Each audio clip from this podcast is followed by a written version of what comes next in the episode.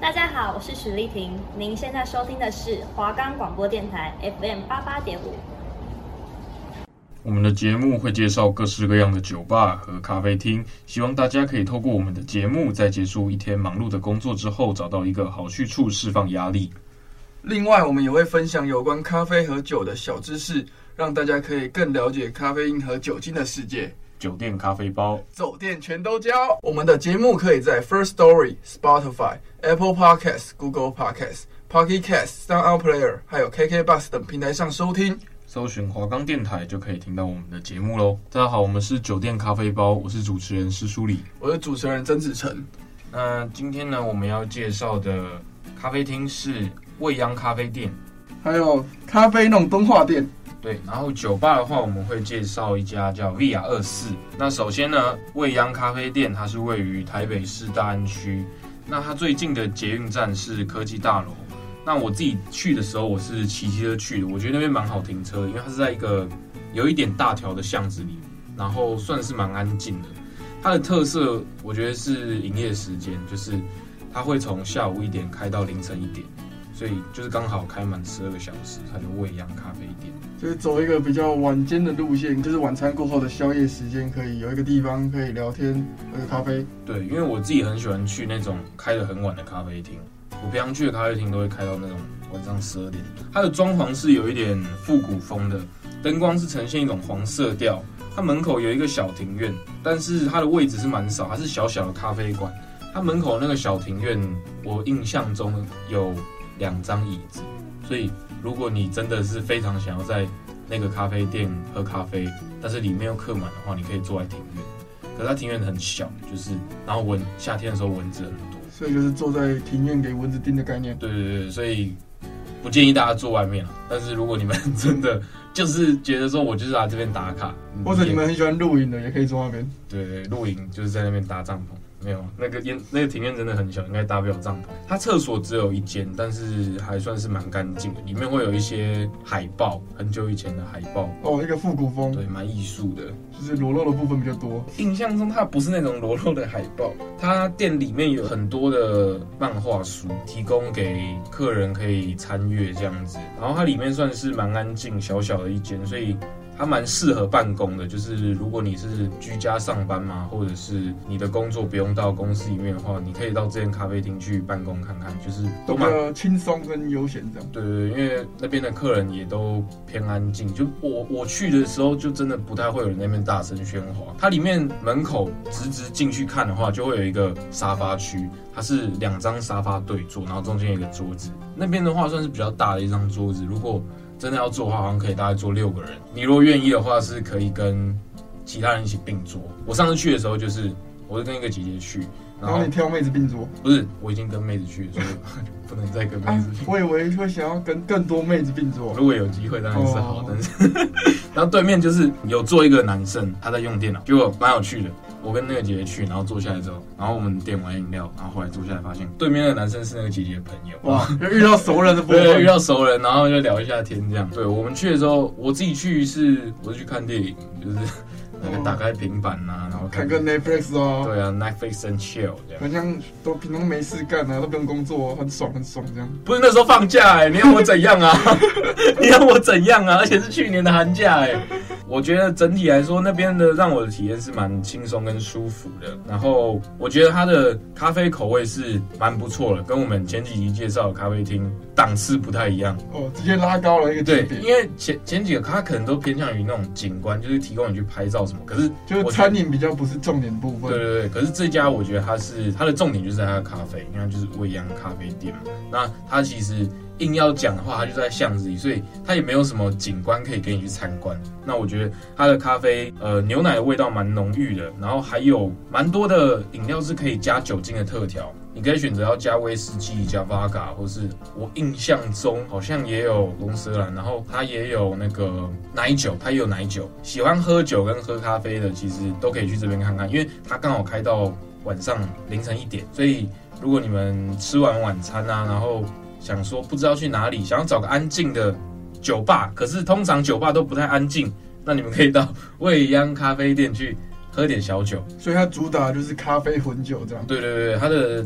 酒精混咖啡是蛮有特色的。那它的价位大概是一百五到两百多，因为你你如果有点酒精，当然会稍微贵一点。我觉得算是我自己可以接受的价钱，因为它的口味对我来说算是蛮好喝的，所以我觉得一百五到两百这个价价位是我自己是可以接受的。因为它是小小的一间咖啡厅，室内是完全禁烟的，所以你要抽烟的话，你得走到外面。那通常我刚才有说外面有一个小庭院。但也不太会有人在小庭院抽烟，因为蛮小，你味道很容易飘进去，所以大家就会直接走到巷子的对面那边去抽烟。因为咖啡厅很小，所以蛮容易客满。因为我去过两次，然后我记得我第三次要去的时候有客满。那前两次去的时候，我是跟人家并桌。如果有想要去的朋友，可以打电话问问看，说能不能预约，不然你可能真的要挑一些比较奇葩的时间去。如果是那种热门时段，通常你是坐不到位置，对，等不到位置。哦，如果是我这种人，我可能就死都不会预约，我就是要去跟妹子并坐。不是，你可能很脏。哎、欸，我我发现那种咖啡店其实很多都是那种男生，你说中年大叔，也不是说中年，但他们可能二十几岁，然后大学毕业，二十三到三十那个区间，然后可能很多都在办公，也不一定是说。那种真的是在业务性质什么，但是他们可能是那种自由创作者，你知道吗？或者是艺术型设计的那种，他们就很常在那边拿着电脑啊，然后还特别用 Mac 啊，这样感觉自己很文青，然后贴一堆贴纸啊，算是比较那个舒适的社畜这样。对对对对对对。好，我今天要介绍的店就是咖啡弄敦化店，然后它位于东区的巷弄内。那从地理位置上来说，就是搭捷运搭到忠孝敦化。然后从一号出口走出来，大概两分钟就会到。它的装潢风格呢，就走一个文青风，就是它的灯光也是偏明亮，然后偏黄。然后它的座位蛮多的，它有分吧台区，还有一一般的那种座位区，就是一张长方形的长木桌，然后还有几张木椅子，这样就是它的位置还蛮多的，你不用怕说哦，去那边可能没有位置坐。如果真的客满。你等一下，应该也就会有位置。它这间店其实是算连锁的店，可是它因为还没有很多间，所以我想说介绍给大家知道。那这间店它咖啡主打就是冰滴咖啡，就可以喝得出来，它的豆子是有特别挑过的。这样，什么是冰滴咖啡？就用冰块滴出来的水直接去泡进咖啡粉里面滴出来。那你觉得差别在哪里？喝起来？我觉得冰滴可以更锁住那个咖啡的香气。所以以嗅觉上来讲，对对对对，然后喝起来也是咖啡味比较浓。对，咖啡味比较浓。这是它咖啡的部分。餐点的部分，它有一个很特别的是草莓冰淇淋松饼，听名字就非常的甜。那是季节限定吗？因为草莓是季节性的，应该是吧？因为我那个时候去的时候刚好也是冬天，所以我不太确定它是季节性。它可能从冬天冷冻起来，夏天拿出来用，夏天可以用。对，有这个可能，可是我不知道，因为那个时候我也是在寒假期间，然后跟我朋友去的。我们那个时候就有点一个草莓冰淇淋松饼，然后听名字就知道很甜。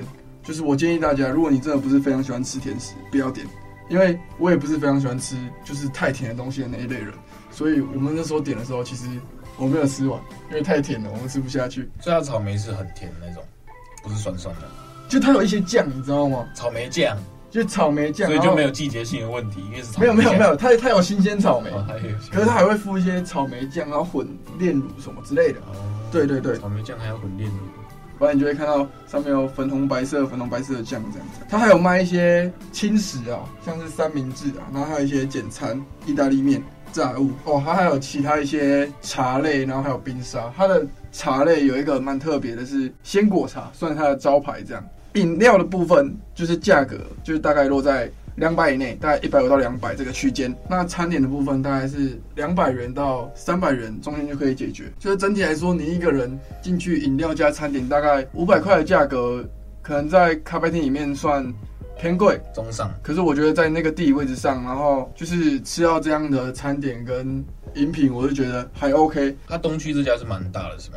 对，是蛮大的。可是它好像是在二楼，所以好像要走旁边的楼梯上去。我记得我之前看过他的站前店，也蛮大的。但我没有进去。就是这间店很特别，是因为我在网上查过一些资料，他是说那个这间店的主理人是说，就是他们是把就是店内各个员工的才能各自发挥出来，有的人做室内设计的，然后有的人负责专门做餐饮的，请教，然后有的人负责就是做音乐，他们负责把这间店就是每个人都发挥自己的专长，然后把这间店的各方面都处理到完善，所以它是一个综合能力蛮强的店。我讲一下它的。室内的氛围哈，这种也是比较热门的咖啡厅，必定要承受的结果就是室内是有点吵的。哦，因为人多嘴杂。对，人多嘴杂，而且就是你会看到很多那种东区贵妇，哦，贵妇一团的，对对，贵妇团，对，贵妇团，三购物完先来喝个下午茶。对对对，就是三姑六婆喜欢喝个下午茶这样，所以就是要去的时候要注意一下，就是可能会有很多贵妇，然后室内的声音就会比较高一点，那个都是蛮嘈杂。它算是在百货公司的里面吗？还是没有没有没有，它在巷子里面。它是巷子里面，在巷子里面，二楼对独立的一间。对对对对，它很像一楼是给其他店面。我那时候去很像是这样，我印象中是这样。所以就是你是喜欢安静的朋友去这家店就要考虑一下。对对对对对，就是如果你是去咖啡厅是为了享受安静的氛围，然后好好办公的话，你可能就要考虑一下要不要去这间店了。那抽烟的部分。就是一样，店内是禁止吸烟的，没有地方让你抽烟。然后大家要抽烟的话，可以到外面的马路上，那也是尽量不要影响到别人。这样。那接下来我们今天要介绍的这一间酒吧呢，叫 VR 二四，它是在建国高架的下面，它最近的捷运站是在松江南京站附近。那我觉得它的装潢是偏美式的，对，偏美式，因为它还有一些撞球桌什么的，然后包括就是桌子还有椅子的部分。它选用的其实都偏美式的风格。那我自己是觉得它的灯光还算舒服，因为它不会像可能有一些酒吧，它是一直闪一直闪，然后会用那种煽情的色调，很迷幻的色调，对，对对，一些蓝色、紫色、红色、粉色，然后一直闪一直闪。对对对对对，我觉得它的灯光就是虽然有点暗，就是白白的，但是我觉得还算是舒服。它的座位上的话是有沙发区、一般的座位、吧台跟高脚区。那它特色的调酒是它的茶酒，我自己是有点它的水果茶，我觉得还不错，因为它的酒味不会很重，我不是很喜欢喝那种酒味特别突出的酒，它还有一点微酸，然后淡淡的甜，所以我觉得它水果茶的部分还算蛮不错的。那我点一个嗨蹦乌龙这样啊，我觉得嗨蹦乌龙，如果你是喜欢酒味很重的，你可以点一下，不然我觉得我那天是踩到雷了。而且我觉得那个乌龙我有喝。它超级苦，一点甜都没有放，它完全就是真的是乌龙茶，然后跟酒，然后整杯喝起来是苦的。就是我那天喝到，我以为我在喝消毒酒精，它真的酒味超重，完全没有一点甜。我觉得那个喝起来真的不太优。如果大家真的特别喜欢茶或特别喜欢酒味的，可以点那一杯这样。然后我还有点它一杯白色佳人，我觉得味道蛮不错，然后蛮适合女生喝的，因为它的酒味不会很重。然后又不会太甜，就我觉得算是甜度是适中的。我们是三个人去嘛，然后我们一人点一杯威士忌酸。我觉得我个人不喜欢威士忌，但是我觉得喝起来，因为我们那那个是我们最后一杯，所以我没有把它喝完。但我不会到说真的喝起来很不舒服啦，所以我觉得喜欢喝威士忌的人可以点点看。那我那天就是有点。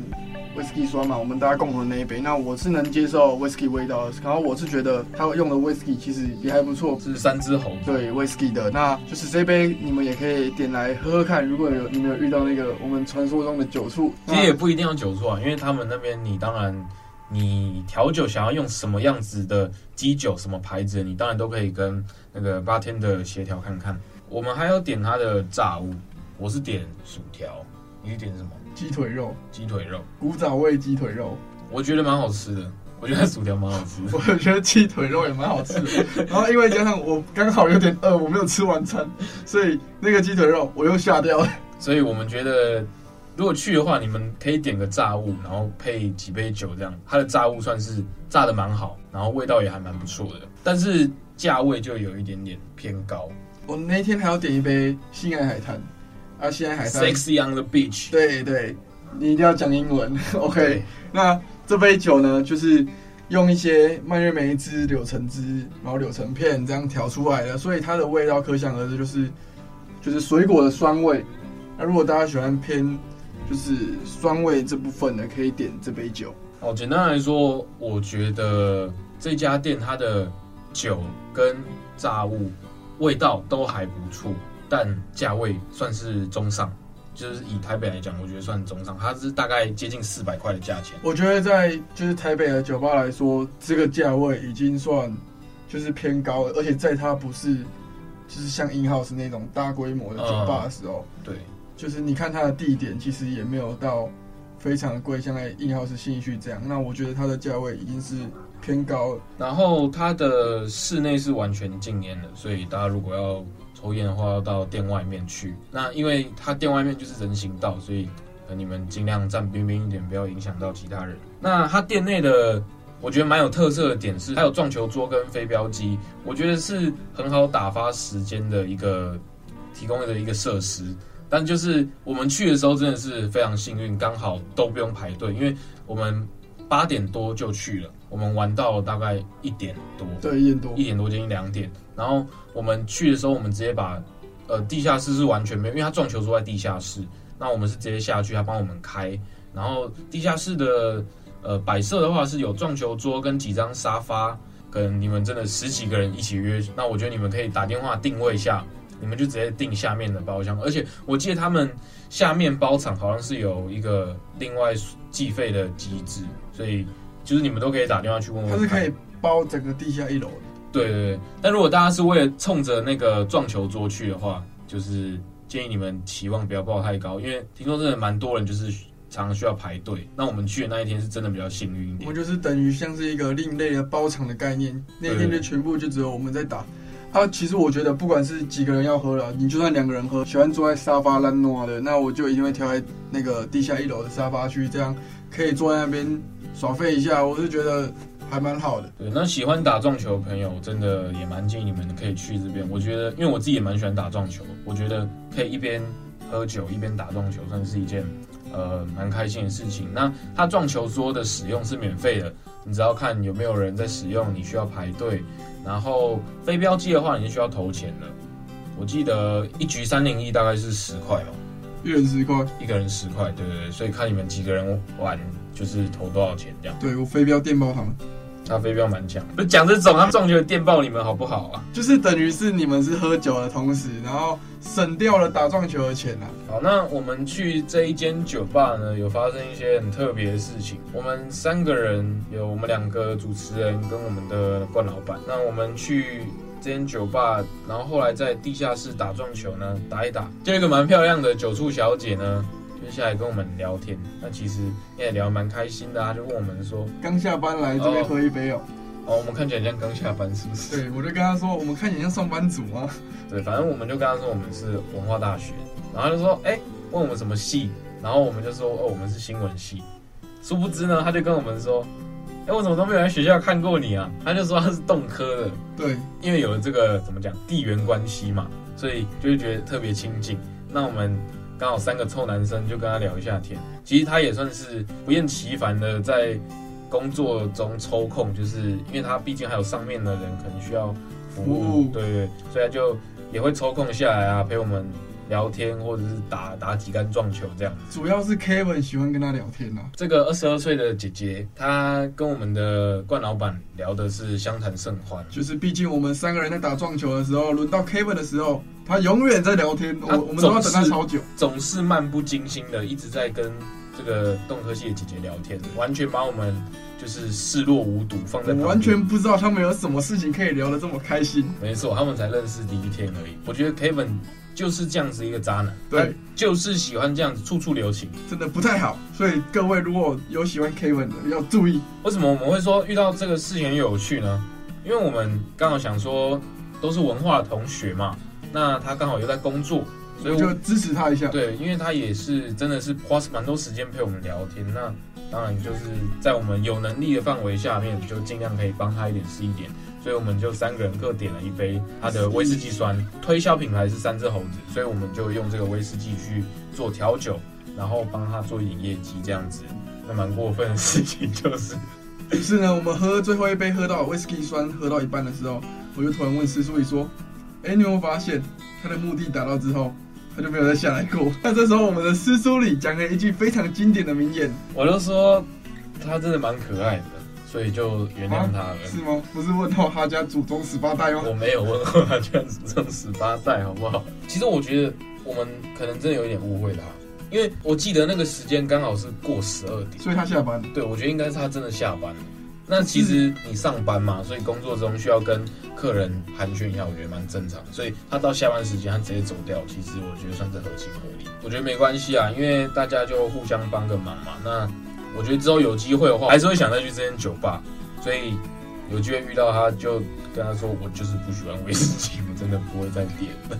那我们现在总结一下 VR 二四这间酒吧，就是交通位置呢，它就在松江南京站这样。然后酒的话呢偏贵，就是如果还有点预算的学生族，可以到那边小酌几杯。然后他们的价位，对他们的酒的品质也还不错，炸物好吃。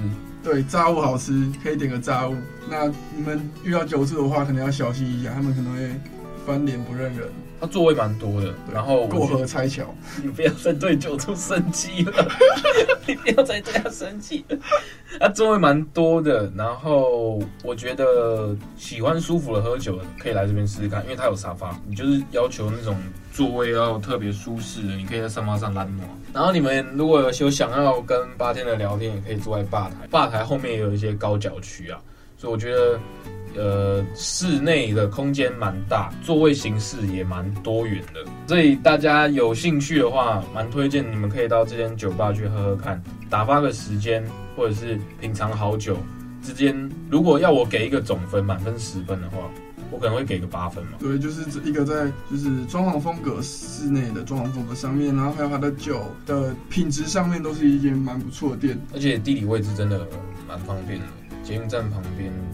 然后离我家很近哦，对，我们我还要讲一个，就是师叔你每次挑酒吧都挑离他家近，这个真的超贱。哪有每次啊？他每次都觉得他可以走路回家。哪有每次啊？他每次都想说哦，他走路回家，然后我跟 Kevin 都要搭 Uber 或计程车，然后跑回士林士林这边超远，然后那还要付那个车钱。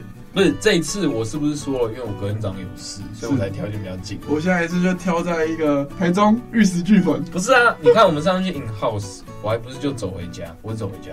没有，我们先搭计程车，然后没有，我们先那个街头狂飙两公里，乱走一通，然后我们再搭计程车。好啦，这就是我们这一拜介绍的酒吧。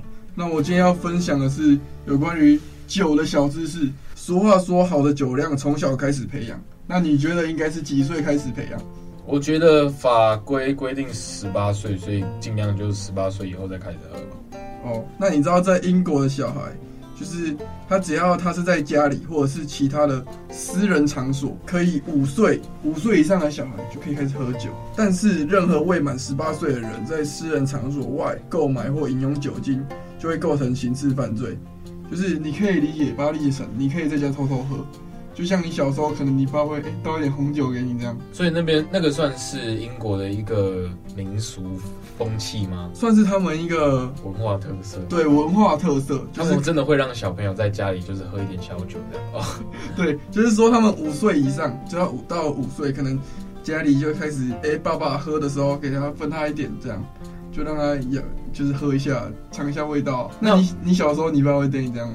我我真的开始有接触到酒酒精，大概是十六岁以后，哦，就是喝一点点，但是真的可能我就喝一两口这种，就是稍微浅尝一下。我是不建议大家以后养小孩，或者是你们现在未成年的时候喝酒，因为酒精它是会伤害脑细胞的。对，就是你越早喝，你的就是伤害的越多，这样。对，因为我不知道其实正常家庭到底会不会干这件事情，毕竟我家是不言不教的。对啊，就台湾比较少的家庭会这样子做了，呃，至少我知道的这样子。其实就我知道的生物常识来讲呢，就是好的酒量从小开始培养，这句话是完全错误的。嗯、呃，酒量不好的人其实是他，呃，包含我自己就是，呃，我们的身体里面没有一种可以代谢酒精的酵素。